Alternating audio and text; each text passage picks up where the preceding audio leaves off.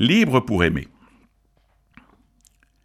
Si cela n'a pas toujours été le cas et ne l'est pas encore, l'engagement au mariage est normalement un choix libre. Les fiancés le savent en signant ou en réécrivant leur déclaration d'intention. La question est un peu différente pour ce qui concerne le célibat, qui n'a pas toujours été lié à la vie sacerdotale comme il l'est à la vie religieuse. Mais dans l'un et l'autre cas, aujourd'hui en Occident au moins, il est là encore un choix libre. Quand Jésus répond aux pharisiens, il rappelle en fait cette liberté donnée à l'homme et la prend donc au sérieux. Comme Dieu lui-même l'a toujours fait, ce dont témoigne d'emblée l'épisode du premier péché dans le livre de la Genèse.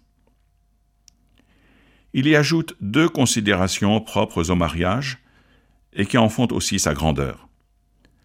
C'est un choix fait à deux et qui se traduit dans une communauté de chair.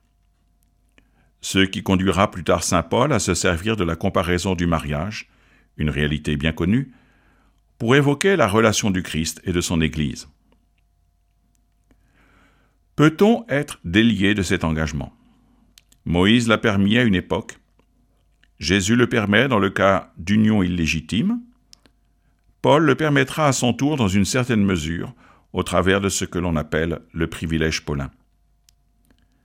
Cette liberté peut surprendre, mais l'on ne doit pas oublier, surtout au sujet d'un Dieu dont la miséricorde est infinie, que les exceptions ne suppriment pas la règle, ni ne la remettent en cause, elles la confirment.